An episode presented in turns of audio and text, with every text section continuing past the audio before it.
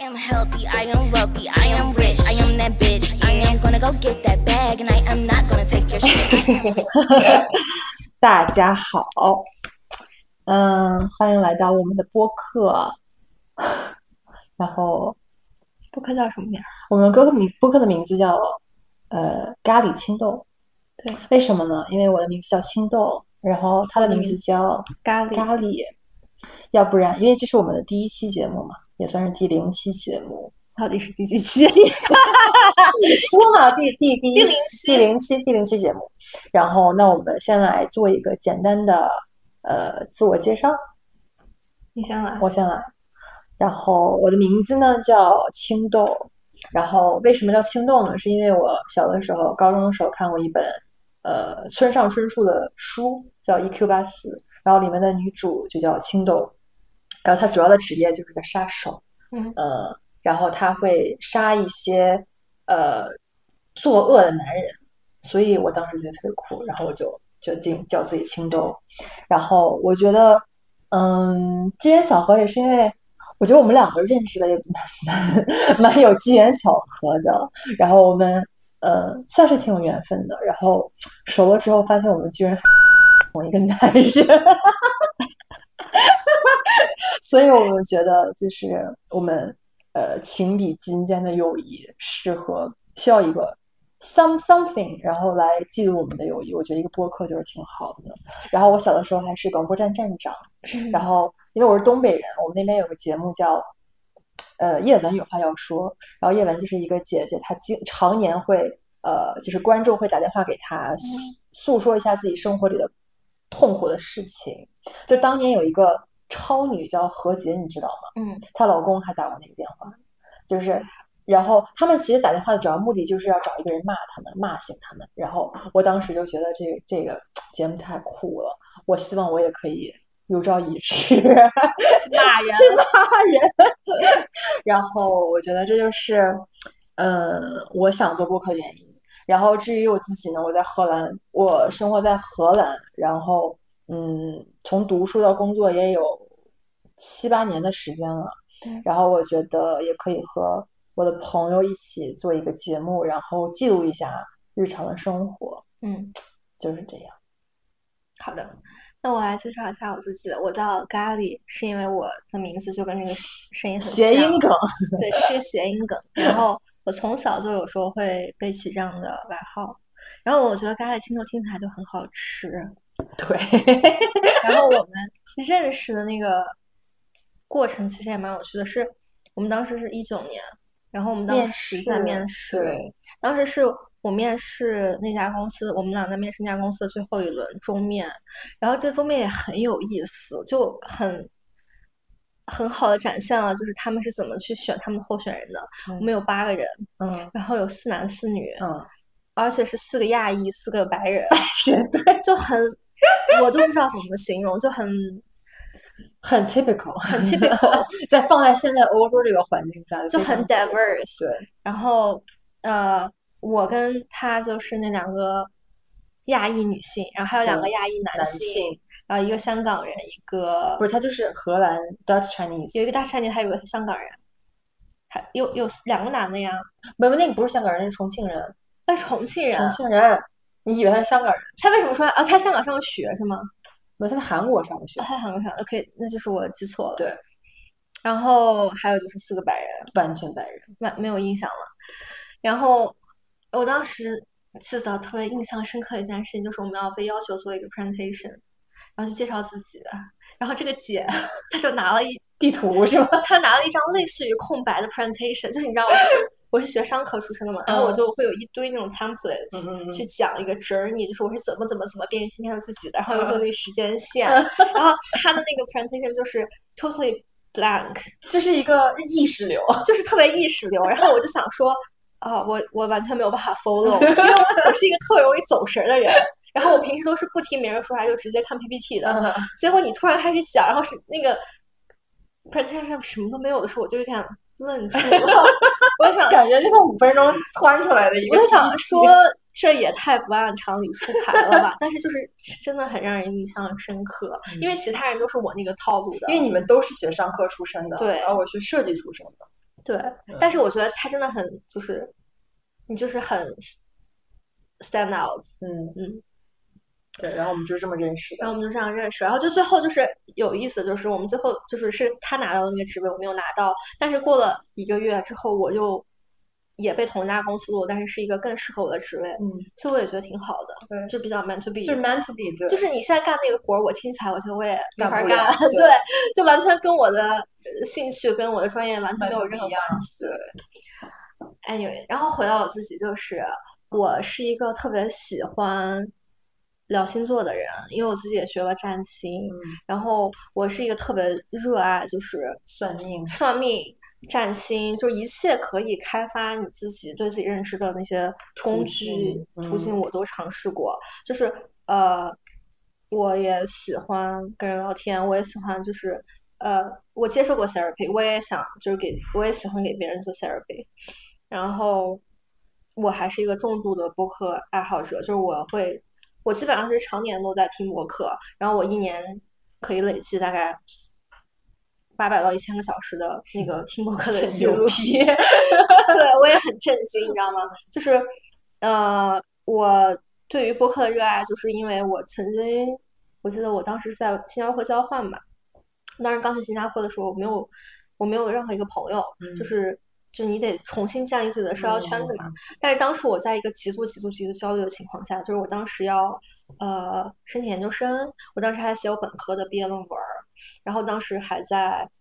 上课，嗯 就是有三件事情你要应付，然后我当时就是焦头烂额，然后每天又因为这种自律，觉得自己该自律的那种趋势下，我要每天要去健身，那其实我已经非常非常不舒服了。嗯，所以我就会在那个健身房使劲的听各种各样的播客来转移我的注意力，嗯然后那个我是从那个时候开始听的，然后呃后来就是变得，我就变成了一个那种声觉主导的，不是听觉听觉主导的那种人。就举个例子，比如说我们在那个居家办公的时候，不是在 Team 上开会吗？我会觉得我开会效率比原来高了好多，是因为你只需要听你只需要听就好，你不嗯需要嗯看对方干了什么，所以我就会发现我这个特点。然后我也特别喜欢说话，但我觉得我说话是那种 I 人的 喜欢说话，不是 E 人的喜欢说话，所以我觉得通过一个播客来记录两个人的想法碰撞还蛮有意思的。这挺好的，我觉得也是我们友谊的见证。对，exactly，因为我们平时聊天会聊很多关于自我的成长，对，跟就是自我的一些发掘自我的一些点吧。对，就是嗯你能，就你做得越久的朋友，你就会越来越意识到你是一步一步怎么走过来的。对然后有一个播客呢，就是可以帮我们记录对这些重要的时间点。对，嗯，然后如果能帮到别人就更好。对，是的。OK，OK，然后这一期的播客的主题是关于我们从女孩儿到女人的一个转变对就是的过程。对，也是我们想要分享给大家的一些，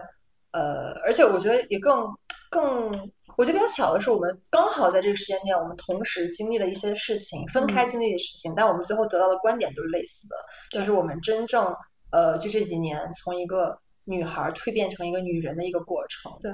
对，因为这几年大家过得都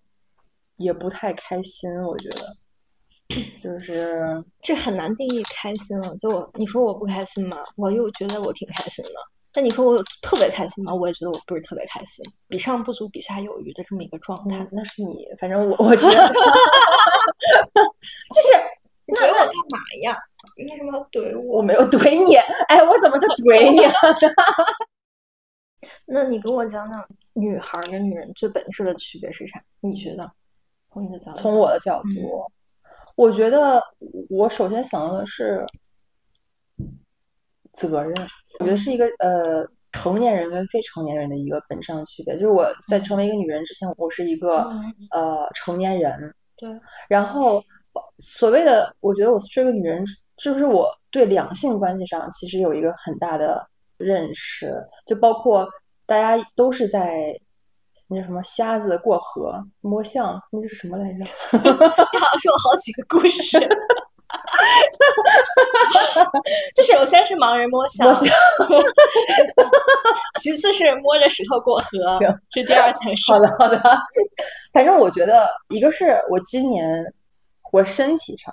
因为我做了几次手术，让我意识到了，嗯，从女女性跟男性相比，我们的身体上生理上的不同，所以决定了我们就应该去更加仔细的呵护自己。这是就是你永远没有办法跟女男的比，就是你的你的身体状态怎么样，你永远没有办法跟男的去抗争，这就是一个铁的事实。不是我每天举铁六百下，我就能跟男人一样强壮，是不可能的。所以我就意识到了，嗯，我就是个女人，而且我我觉得我很多时候就是我们很多 trying to 把自己身上变得更像男人一样。就比如说你在工作当中也是，你之前的我就会特别的据理力争，或者是表现的要非常的不 emotional，非常的冷静。但是我觉得这就不是你。我作为一个女人，我的样子，它不是你当时真实的想法，只是你在 play 一个 role，一个 role 的时候，对，一个 image，我必须得冷静客观，对，就是你想试图把自己整个人框到那个框里的感觉，对，那个时候你会觉得不舒服，因为它对不是你，对对，就是因为我觉得每个人都有自己呃所谓的女人那一面，但是我觉得我的。温柔的那一面就是我想要保留的，然后我也不在乎我能不能别人呃喜不喜欢他。我觉得女性最大的一个特征就是包容，就是你也可以，你你知道极端之后就是容忍嘛，呃，你什么都要逆来顺受，但是它其实是包容，就是一个呃，我觉得女性有了一个一个很好的品质。嗯，你笑什么？我觉得你的那个。女性的特质是在今年爆发，真的是爆才就是对显现出来的。就是我以前我真的觉得我有时候比直男还直男。对我之前认识你的时候，我觉得你就是一个风风火火的人。哦，上升是白羊吗？就是以以前觉得今年以前的你跟现在的你是两个版本。对对对，就是就是既能看见也能感受到，因为我觉得我的面相都变了，会很柔和。对他们，我所有的人，就是包括呃你也认识的那些朋友。见到我最近的照片，就说我的眼神变得非常的温柔，对，非常的柔和。对，原来就是觉得你想杀一个人，原来就是你在网上发的那些东西也好，就感觉你特别的尖锐。对，你现在就是整个人就是是一个钝角的形象，挺好的。我觉得我今年也跟你走了相反的路线，就是 totally 相反。就我原来是那种很钝、很温柔的，特别温柔，但我今年。横冲直撞，感觉在玩卡丁车。我也不知道我会撞到啥，那我就先开着吧，这种感觉就疯狂加速，然后不停的撞在那个前后的车跟那个框上面。你刚刚说你觉得责任，你刚刚说责任，对啊，你怎么有？然后呢？责任体现在，我觉得一个人让我觉得他最有魅力的一点是他勇于承担身上的责任。那什么样的行为在你眼里是不再承担自己责任的行为呢？呃，不去逃避。对，嗯，我觉得我以前呃做的很多事情其实就是逃避，包括我在荷兰，嗯，搬了很多次家。其其实大家都搬过很多次家，但是有的是身不得已嘛。但是有的时候，你像我，我从鹿特丹搬到搬到阿姆斯特丹，这个举动其实就是逃避。我觉得我自己，嗯。变成一个成熟女性的第一步，就是我意识到了我不能再逃避我生活里的一些。其实我其实甚至搬来荷兰都是一个逃避的过程。那个时候是小女孩才会做的一些举动。我懂，我懂。对，就是像因为跟父母的关系，包括我觉得我的性格，我在大学也受了不少的苦。诶，上升白羊嘛，就风风火火那一面比较的呃比较直接，嗯，也是被。我们社会主义好好的教育过的，嗯，所以那个时候我就觉得不行，我得走。就我我在大学的时候，很大的一个想法就是我得走，我得逃逃离这个这个环境。所以其实我觉得大家呃留在另外一个国家，多数很大程度上都是逃避一些事情。因为那个时候的我那么年轻，我也不不知道如何去面对这个事情，就只能逃避。你就觉得，所以我刚来荷兰的时候就非常的开心。我觉得是那段时间是我人生最自由、最快乐的时间。你就是呃，就是 build up your life from scratch，就是你从零开始，你去搬宿舍又很艰苦。那个时候，因为你完全就靠自己一个人，十二十，你十你不到十八岁就来了，是吧？我是二十岁来的，对，但我那时候也就二十三四，嗯就是嗯，而且我一还都在家那边上大学，其实就没有真正的对对对，所以刚来回来那几年特别的开心，就是逃离。我觉得逃离之后的你有拥有所谓的你觉得是那种自由的第一步开心，嗯后来就是毕业了呀，开始工作了之后，你的生活逐渐平稳了。嗯其实中中间也是一个 healing 的过程嘛，就都是在治愈的过程。结果刚毕业，COVID 就疫情了，就也是呃天时地利吧，就逼着你自己。你其实呃，包括我你向外社交也是，你 party 啊什么这些也好，其实对我来说，我其实并不是很享受 party 那种人，我只是不想面对自己内心的声音，所以我需要一些 distraction 去嗯呃去让我去 focus on 别的事情，不正式的面对自己。反而疫情，嗯，你没有办法，因为你没有任何的社交了之后，你只能跟自己去相处。我才意识到，其实一直都是逃避的状态。反而今年，但是今年确实也是，你的人生总是需要有一些大的 events，你才能哎把你点醒。没有办法，对，今那你而且我今年遇到的事情真的是我没有办法再逃了。你怎么逃呢？呃，我做手术，你你就是没有办法，你因为我今年就是做了一个呃宫颈的小手术，很小的手术，但是它就是出现了意外，开始大出血了。然后你记得那个时候你还去我家照顾我，这是轮番照顾，真的，因为你也没有家人，就只能你的朋友，每你的朋友每个人也都有工作，有自己的事情，呃，要不然就不在荷兰那段时间。就我觉得不是你这个说法太轻描淡写了，它嗯。它是一个小手术没错，就是呃这个手术本身它就是帮你把一个出血点，就是呃，这个就是宫大就是宫颈癌筛查嘛，就在荷兰的女性，其实你到了三十岁，她都会让你免费筛查的。就是嗯。我觉得国内的呃女性也应该定期去筛查这个事情，然后你宫颈呃就会有呃病变嘛，如果你嗯。比如说你有炎症，或者你感染了 HPV，或者是有一些其他的原因，呃，都会有一些轻轻轻微或者是中度的病变，这个都是 OK 的。但是当你呃你的身体就是比如说你那段时间状态不是特别好，你的抵抗力不是特别好的时候，它就会呃可能会发展的更严重。然后因为我必须要把它那段病变切掉的原因，是因为我已经是 Scene Three 了，就是它有 Scene One、Scene Two 跟 Scene Three 到的这个区别。就到已经第三个第三步，对，第三步再往后就是呃宫颈癌了，嗯它已经其实算是癌原位癌的一个概念吧。然后，所以我那个时候呃在在我那时候在中国啊嗯，这就是又涉及到别的事情。我今今年过得实在是太混了。然后因为那个时候我又在国内，然后发现我爸爸又得了癌症，对吧？你就想想，因为疫情这一段时间，四年三四年没有见到父母，然后回到家之后，第一个消息，而且你记得那时候我特别开心，想，哎，我终于要回国了，然后呃还隔离了，然后我还风风火火玩了一圈，然后那段时间还经常跟我父母吵架，对，但是其实吵架最后就是因为我爸爸生病了。嗯然后这个打击就是，呃，他们也瞒着我。你就说，你想想中国父母跟子女的关系真的有意思，就是他们生病了，他们也瞒着我；我生病了，我也瞒着我爸妈。对，就我爸妈到现在也不知道我生病这个事情，就是又亲密，又疏远，就是最熟悉的陌生人。然后呃，所以我就呃，在中国又非常的那段时间，在国内非常的呃 emotional 嘛，就是我们从小到大，你上学也没有人教你怎么去接受你父母得癌症这个事实。就是，而且中国人对癌症的了解真的是太少了，大家就觉得这个东西没有救了，你就等死了。对，但其实事实也不是这样的，就是事实是它有其实有很多的治疗方法可以很高效的、有质量的延长你的生命，但是没有办法，就是人都是要面临死亡这一课题。所以我今年就是先是嗯，自己的健康，先面临了我父母的健康，对吧？因为我一月份在国内嘛，然后我知道我爸这个事情，我二月份回来做的手术，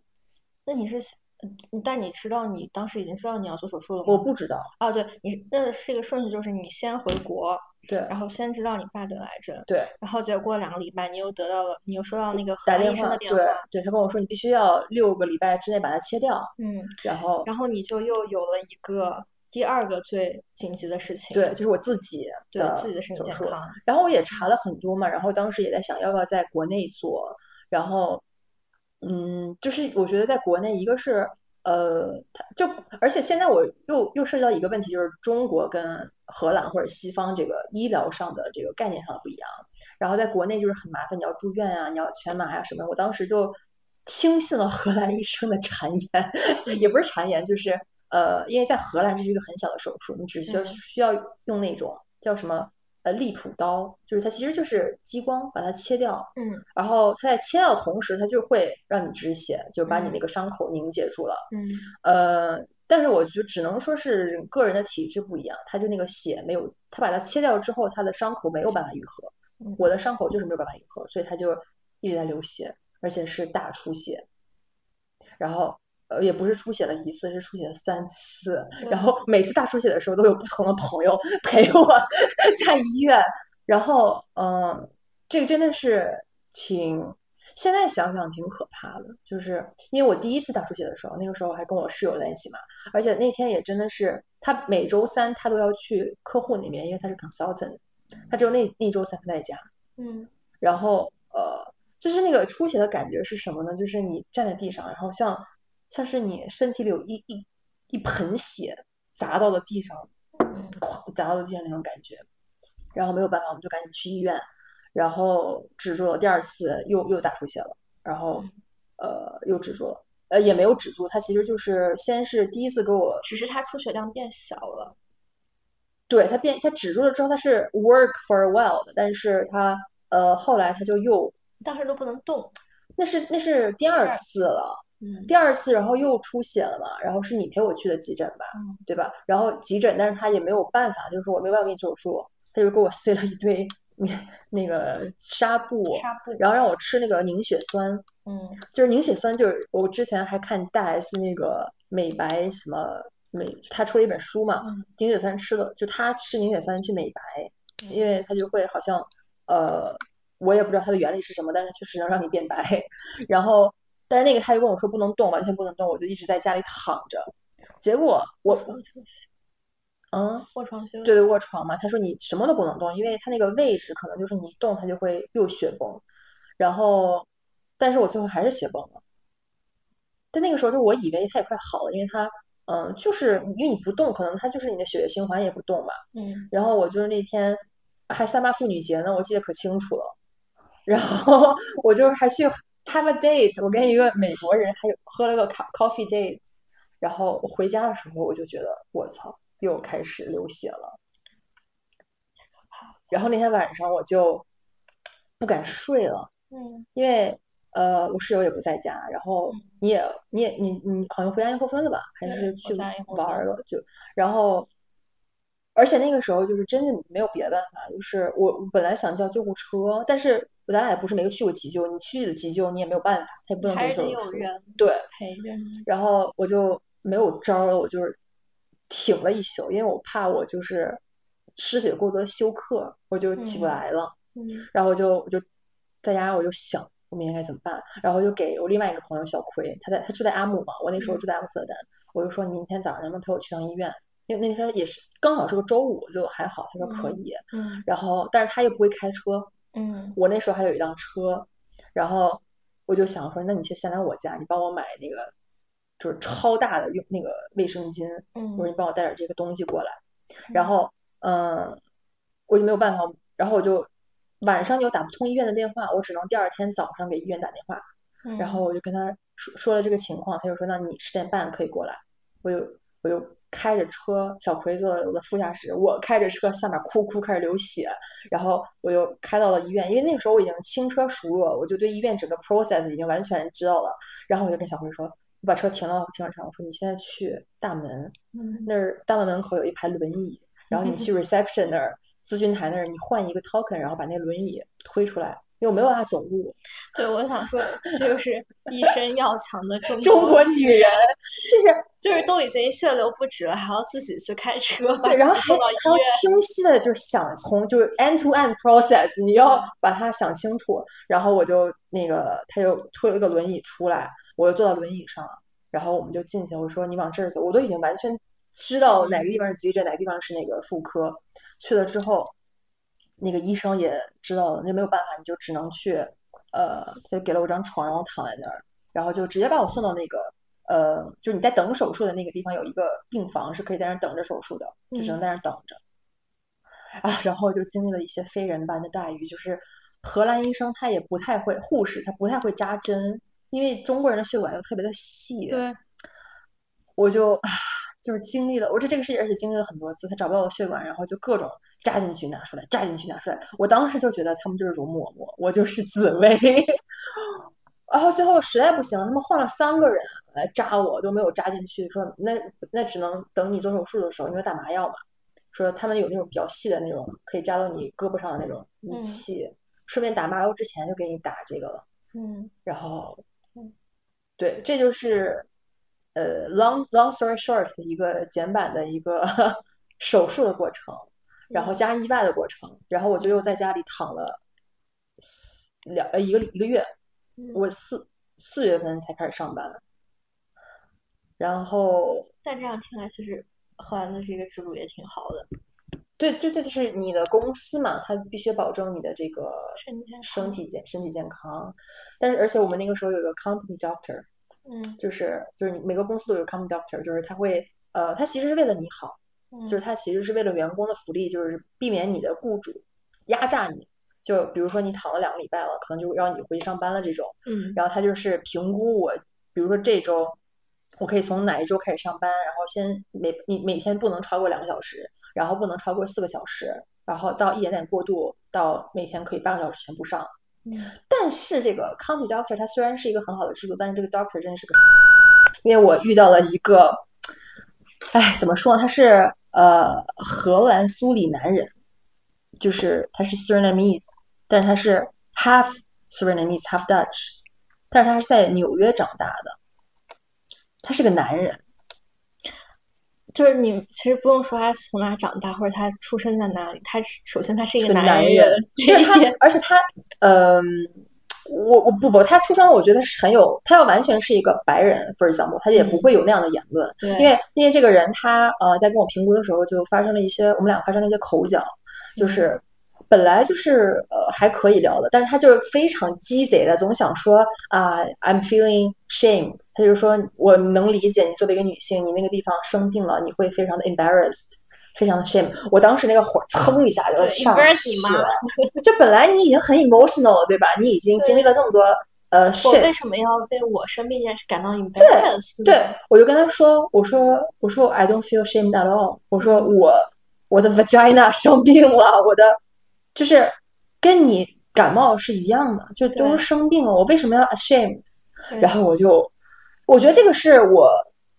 今年女性成长的第一课，就是你会意识到你周围总是有一些不怀好意的，或者是呃就是纯傻逼的男人，他会呃用自己非常落实的傻逼的头脑思想去思考你，然后就会让你觉得很气。我当时气的原因，一个是嗯呃，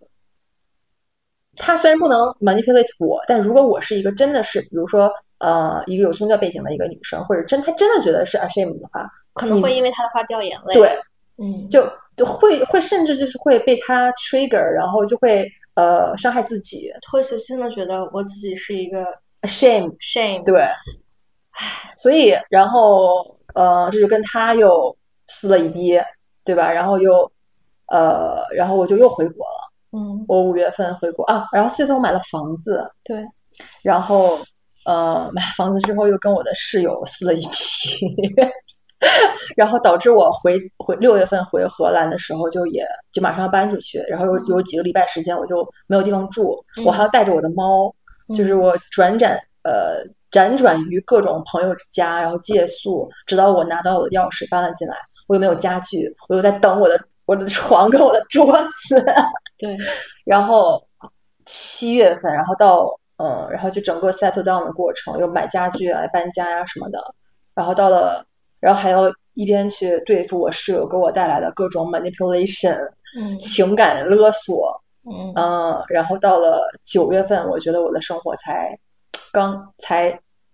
真的是二零二三年才重新开始，对，对，心伤好大。嗯，就是总简而言之哈，就是说，你首先经历了身体上的一个呃不很大的是是是父母，就是你的家人，首先给你一个精神上的冲击，嗯，然后在你你在还在 process 这个冲击的时候，你的身体又呃又受到了创伤，嗯然后我们刚才就聊回刚才说的，就是你的那个 trigger 是什么？比如今年的这个成长的责任在哪里？这就是当你遇到了你完全没有可控的这个这么多事件，然后都砸在一起的时候，你就只能 give it control，就是 give out your control，你就只能臣服，对，因为你没有办法再 control 这个事情了，是的，没有办法再控制任何事情，你就只能接受它。对。然后你还要就是 take your responsibility，就是你要拿出你的承担责任的部分。就是因为你首先，我看看录音录上，OK，就是因为，嗯，我首先是个女儿，而且我们都是独生子女。那你，你，你父母真的生病的时候，你总得去，呃，不不不能不管呀，就是你怎么能不管？他是你家人的一部分。嗯而且我觉得，嗯，这个事情就是我确实也不能做太多，因为毕竟是呃我的我爸爸，就是你的你的家长在经历这个事情，所以这其实也是他的一个课题。但是他其实就是逼着你自己去想死亡这个话题，就是因为你的父母早晚有一天会比你先走，对，然后那你的人生怎么办呢？所以这个时候真的是，我觉得就是最归根结底，简而言之，就是只有死亡才能让你成长。嗯当你面对这个事情的时候，你才会知道啊，我的人生我浪费了那么多时间去逃避，嗯那你浪费都是你自己的时间，因为我我在人生我在世的有效时间是就是那么多。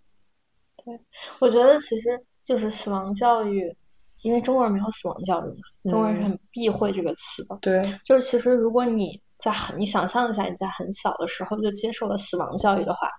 其实你会真的会展开非常不一样的一一生。对，就是你，嗯，举个例子，比如说你在可能十岁、十二岁的时候，你刚刚理解死亡是什么意思的时候，突然就明白了人都是会死的。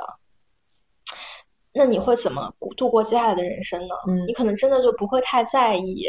所谓的这个结果，而是你会在意这个过程。过程，但是在中国就没有人愿意提及这个话题，然后，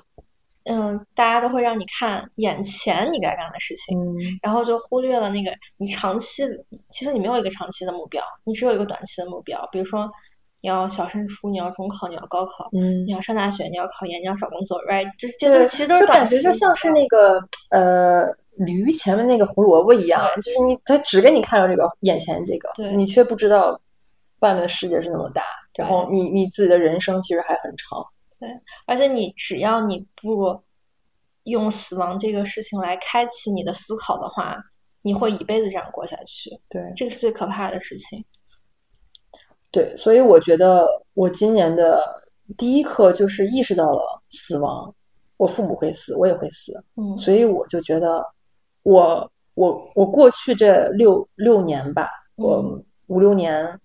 在荷兰所要逃避的一切，我在国内作为一个小孩儿受到过的创伤，就我不想再逃避了，我就想去面对面对它，然后去呃解决它，然后去开朗烂漫的面对我的人生，就是还不晚。就是我也才三十出头嘛，就是人生其实说短不短，说长不长，就是我还有很长的时间可以去走，但是是真的是 I take the control of my life，就是没有任何一个人可以去呃左右我。然后我觉得首先就是你的身体健康真的很重要，大家要多嗯 多体检，然后嗯、呃没有任何人可以让我牺牲我的健康，对。然后其次就是嗯，我觉得父母是一方面，我觉得更多的是呃你的 connection，就是你父母是你没办法选择的，嗯我如何去面对他们？他们确实也给我们多多少少造成了中国父母嘛，总会给你一些 trauma。然后，但是以前的我们会被他支配，但嗯现在的我们就是可以选择不去被他支配。对这是 另外一个相对来说比较复杂的话题。对，我们下一期再聊。家庭创伤的这个部分，我觉得这我还感触挺深的。对你感触应该是挺深的。家庭创伤，对，然后我觉得今年大事件就这一些了，然后包括跟我那个前室友完全撕逼，就是我每个人都经历过朋友最后不欢而散这个过程，但是这都是我觉得是一些你可以从中学到的东西，我们可以以后再聊。反正今年就是这就是我觉得啊，死亡让我知道了我的人生是短暂的，然后一些我需要我面对的。呃，以前逃避其实也在逃避责任嘛，对吧？就是你作为一个女儿，你作为一个人的责任。嗯。然后我觉得现在就是我想要去面对他们，我想要去呃承担我应该承担的责任。我觉得这个是让我觉得嗯很有力量的一件事情。对然后至于你周围的人、你的朋友、你周围的呃所谓的这个关系，都是你的一个 vehicle，你可以去。呃，帮助你，然后支持你度过你人生这些难关的事情。所以我觉得我成长成了一个温柔的、富有力量的女性。真的，嗯，感觉你那个月亮巨蟹的特质是今年才开始显现出来的。真的，就是因为你原来就是，就可能白羊或者天秤的那个特质会比较明显。嗯，就是你不说的话，我从来没有意识到你是一个月亮巨蟹。嗯。对，但星座我们也应该聊一聊。呃，星座要聊的话，就是下一期开始找我们，就下一期再聊。但是想聊的事情太多了。但是星座它其实确实是一个很好的了解自己的方式。对，就比如说我是今年才开始系统的学了一下星盘。对，看了一下怎么去读这个星盘，怎么去理解就是星座还有行星之间这个关系，以及看怎么去系统的看一个盘，你的那个相位之间，或者说你的呃落宫之间有什么关系？就是，但我觉得这一切的一切都不是说，呃，我一定要搞玄学或者我一定要去算命，而是说我总得。为了解我自己这件事打开一个头，对。然后从女孩到女人的一个最重要的变化就是，你作为女孩的时候，你是一个你生命的课题，你扮演的角色就是女儿，嗯，一个家庭的女儿，一个学校里的学生，或者一个是公司的职员，呃，或者是谁谁的女朋友。但是你做女人的时候，你才是你自己，嗯，就是我是。我我觉得我的那个从这四个角色里脱离出来，也只是从今今年一年开始，就是因为我是个土象星的嘛，土象星的就会非常的 practical，就是非常的实际，嗯，就他只能，呃，他在意的东西就是那些看得见摸得着的东西，嗯，就非常的，他好像又没电了，没电了，我觉得是不是他没电了？他挺烫的。那我们就等一下，哦，好，好像是那个他就是黑屏了，他好像是每到一个时间他就会停。嗯，因为他不是专业，他就是一个 vlog 的那种，像我知道。那我们从开始，刚说的，就是你去，你刚才说到，呃，你学星盘，然后你就是才了解到，你作为一个女人，对对对，才是你自己。对，就是你说你在女孩的时候，你其实。你在你自己的叙事里面，那些角色身份都不是你自己给自己的。嗯，你作为你们家的女儿的这个身份是你父母给你的，然后你去公司做一个职员的身份，你很难说这是不是你自己选择的，因为我们找工作的时候，我们都是觉得我们需要一个工作，嗯对吧？但这个工作就是你在这个社会的这个范畴里确实需要的一个身份。对吧？因为你有一份工作之后，你就可以，比如说贷款啊，嗯，你跟别人介绍自己的时候，你可以快速告诉别人你在哪个公司工作啊，这是一个社会身份。所以你你觉得 OK，我不得已的需要一个工作，而且我也需要钱来维生。但你很难说这是你最想要的东西吧？嗯。然后还有一个就是你是谁谁的女朋友这个身份，就对我来说，我才意识到，就是在过去的很多年里，我意识到谈恋爱或者说进入一段关系这个事情，它绝对不是一个。必要的事情，但这也是我过去的三年里才意识到的。就是当我结束上一段关系，我去真正的思考，我真正的经济独立之后，我才会去思考，我到底为什么一定要有一个男朋友呢？或者那到有嗯延伸到之后，就是为什么我一定要有一个老公呢？然后这是几个角色：女儿、职员、女朋友，这三个角色。刚刚还有一个角色，女儿、职员、女朋友，就说这三个。好像就是我为什么一直觉得有四个？Anyway，那就三个吧。然后我今年呢会觉得，因为我呃一个是就是女儿这个身份，我就慢慢的会去反思到，呃，很大程度上我有很多事情就像你一样不敢跟父母说。我不是不敢跟父母说，我是我知道我说他们承受不了。哦，对，对，就是我是属于我觉得你是有一点点不敢给你妈说的那种感觉。对对，我其实其实我很矛盾，就是我我敢说的事情也很多，嗯但我不敢说的事情也很多。就是比如说我谈恋爱了，我换男朋友了，嗯我在约会不同的男人，我都可以跟我妈说，嗯，对不对？就那你能跟他说的跟不能跟他说的事情的区别是啥？然后我不能跟他说，就是呃，我工作并不愉快，我就是其实我也跟他讲了，但是就是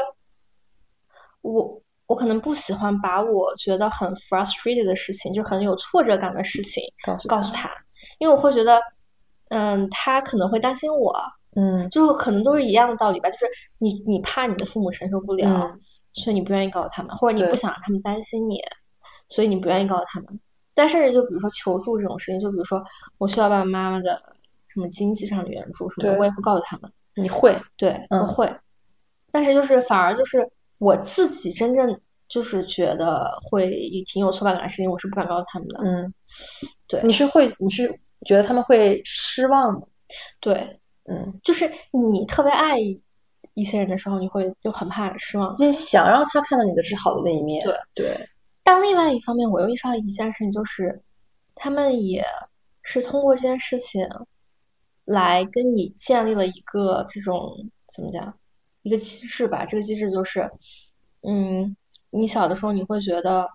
你必须得很优秀，他们才会爱你，嗯，所以你也不愿意看到让他们看到你不好的那个那一面。对，我觉得这个是中国家长固有一个特质，就是小时候他会把你的成绩他就是只会对他们就 focus on 啊，你得了这个，看我姑娘就得了一百分儿，或者你看我姑娘得了这个奖，就他们从来没有给你一个呃很直观的一个呃感受，就是哎，我做错了，我爸妈还是会爱我的。对，或者说，呃，很多时候你也知道，就是你做错了，你爸妈还是会爱你，但是他这中间是需要很多的一个很长的过程，首先你要被批评，然后被骂，然后甚至被打，对然后你们才能呃和解。对，因为这个过程的痛苦程度你不并不想接受，，对所以我就会直接忽略这个过程。然后我也意识到了，就是你在跟其他人的那个交往的过程中吧，嗯，父母对你的影响是巨大的。我觉得就是大概有七十到八十的那个你的 coping mechanism，就叫什么？用中文怎么说？就是你处理问题的方式，处理问题的那个下意识的方嗯式，嗯其实都来自于你跟你父母怎嗯么是的，怎么去互动的。对因为你现在身边打交道都是成年人，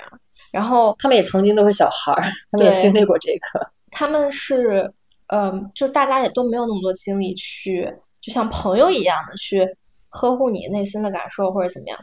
那这个时候，比如说我，我觉得我曾经就是有很长一段时间都是有点讨好型人格的，嗯，而我这个讨好型人格我也觉得，对，我觉得我这讨好型人格是属于那种，是属于，首先，我觉得我的这个默认的模式里，就是我是个月亮处女座。月亮处女座呢，它就是一个服务型人格，嗯，然后服务型人格再加上讨好型人格，那就是一个灾难。因为你服务型人格，你就会不自觉的去在乎别人的感受。嗯你在乎别人的感受，其实也没有错，因为说明你是一个很 caring 的人，很很在乎别人感受的人。那下一步就是你愿意牺牲自己的感受来让别人开心，这才是讨好型人格。挺可怕的。对对，所以我觉得我在，然后就引发了我对我的关系，我在这种男女关系里的一一种思考，就是我是很不喜欢有那个冲突冲突，我是我会尽我一切所能的去避免任何的。我觉得也是因为你上升是天平，对上升是天秤座，这个还挺明显的。对，然后我会跟我父母的时候，我会呃避免跟他们的冲突。不不，你跟你妈可不是避免冲突，你骂你妈的贼厉害。但是那已经是你成长之后的成长之后的事情了。就我知道，就是这件事情，嗯，根本不是一个我跟他之间的事情，是我跟其他人这件事情，我根本没有必要跟他商量的时候，我觉得，我觉得我妈这个角色就是可有可无的时候，我可能不会那么在意她的感受。但是如果你在一个两性关系里，你还是讨好型人格的话，你会觉得说，呃，他不开心了，是不是我的错？那他不开心了，我现在很难受。就重点，你知道我最觉得最最大的一个醒悟，就是很多时候我在任何两个人的状况里啊，比如比如说你是我同事也好，或者说你是我的朋友，或者是你是我男朋友，如果他觉得不开心了，我都会在想我做错了啥，你都会觉得是你的问题。对，但其实这个事情跟我根本没有关系，他可能就是他自己心情不好，对，他大姨妈了，对，他呃没睡好。啊，我这点就我我特别懂，因为我跟你是相反的，我特别的意识到，因为我从小就一个人嘛，大家都一个人，但是我就是没有过，而且我也没有 cousins，我也没有跟我年龄相仿的人，所以我从来都是我知道这个问题是你的，你就 leave me alone，我反而没有你这种，就是呃，我还知道我应该去关心一个人，我应该去呃问问这个人怎么样，我永远都是 OK，因为我是自己处理我自己的所有情绪，所以你也应该处理你所有的情绪。我觉得咱俩就是两个极端，你不觉得吗？就是你会下意识就觉得啊，是不是我做错了什么事情？是我什么？我我会觉得，it's your shit，你就是自己 handle 就这样，我也会 trigger 一些人，就会让别人觉得呃，我我很冷漠，我很怎么样？但这个就是我跟我妈相处的关系，其实我妈就是特别的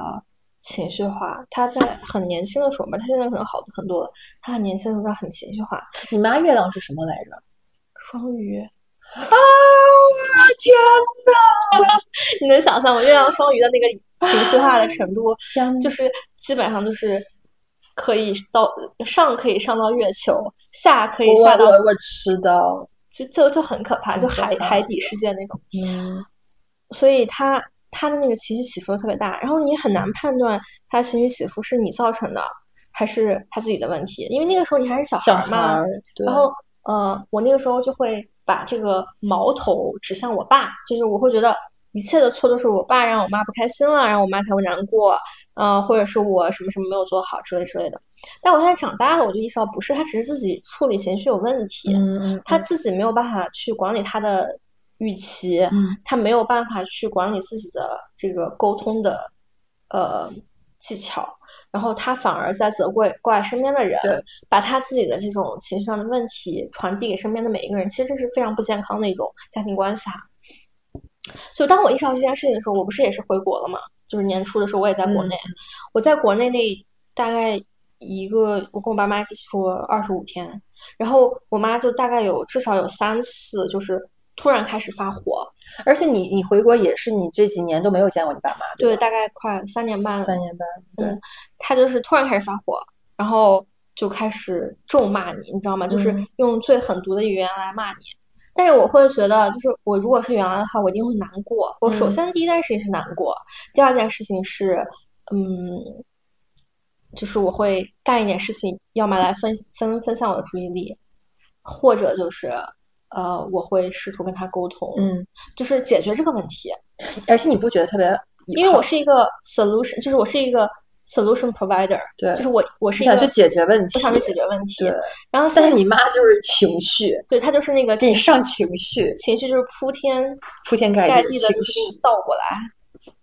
嗯，因为其实而且这种感觉反而是你对你在乎的人才会有。比如说举个例子，比如说我爸。可能他也会跟我发脾气，但是因为我没有那么爱他，嗯，就我也不会特别在乎这件事儿。我觉得你发就发吧，我不理你就完了。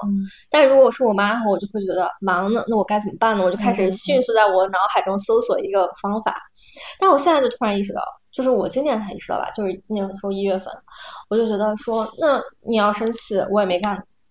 什么，就是伤天害理的事情，对吧？你非要这么生气，我也没有办法，那你就自己去气吧。然后。我现我现在就，反正我一说话，就我在家里其实一直都说话很很那个啥，很过分。我就跟我妈说说，那你气吧，小心别把自己身体气坏了哈。嗯，我想看你冷不冷。我没有那么冷。然后我妈就更生气了，因为 我觉得啊，我觉得还有一个很大的原因，是因为我们好几年没有见到父母了，而而且恰好那几年是我们飞速成长的那几年，对就我们已经完全不是他们四四年前见到我们那个样子了。但是他们在国内反而因为呃管理很严格嘛，然后他们的那个，因为我爸妈也正好退休了，所以他们完全是闭塞的，他们很难在一个闭塞环境里去成长，对。所以他们跟我的那个 gap 就越来越大。对我觉得如果父母有成长的话，其实你也能感到他的成长；如果他没有成长，还是那个原样的话，你们势必会有很大的一个隔阂。冲突，嗯对，所以在那之后，就是我首先就是对我自己的，就是情绪上，我跟他有了一个隔离。然后，其实跟我妈的这个冲突上，我意识到说，只她的情绪是她自己的问题，甚至不是从她身上学到的，嗯，而是从我前男友身上学到的。因为我前男友是月亮 双鱼，而他他的这个问题会比我妈双鱼，朋友们，会比我妈更明显一些。而且他是个男的，对，就是那个男的。我觉得男的月亮双鱼跟女的月亮双鱼的那个呈现出来的那个是完全不一样的。他会，我觉得月亮双鱼在男性上表现的，就既有既有优点也有缺点。他的优点就是他很体贴，他很嗯细腻，嗯他的情绪的呈现的颗粒度是要比平均的男性水平高非常非常多的。嗯这可能也是他特别吸引我的一点。嗯但 on the other hand，就是他会在他情绪爆发的时候，你会觉得整个人大震惊，想轻说轻气，你会想说这个清淡，你会想说，嗯，他为什么突然就变成了一个呃不讲道理、胡搅蛮缠的那种公主？You know，我 I know，就这个事情，他就会变得呃，就会，但是好处也是在于，因为它的这个变化非常大嘛，所以我会，我我就有能力说后退一步，去客观的看待这个事情。因为有时候你跟父母很难解决看清这件事情的原因，是因为你跟他们离得太近了，你没有那个空间跟时间去解决这些问题。但是你跟男朋友，就至少对我来说，我觉得男朋友跟我亲密程度跟父母来说还是不不一一样的。对对对，然后你在这个，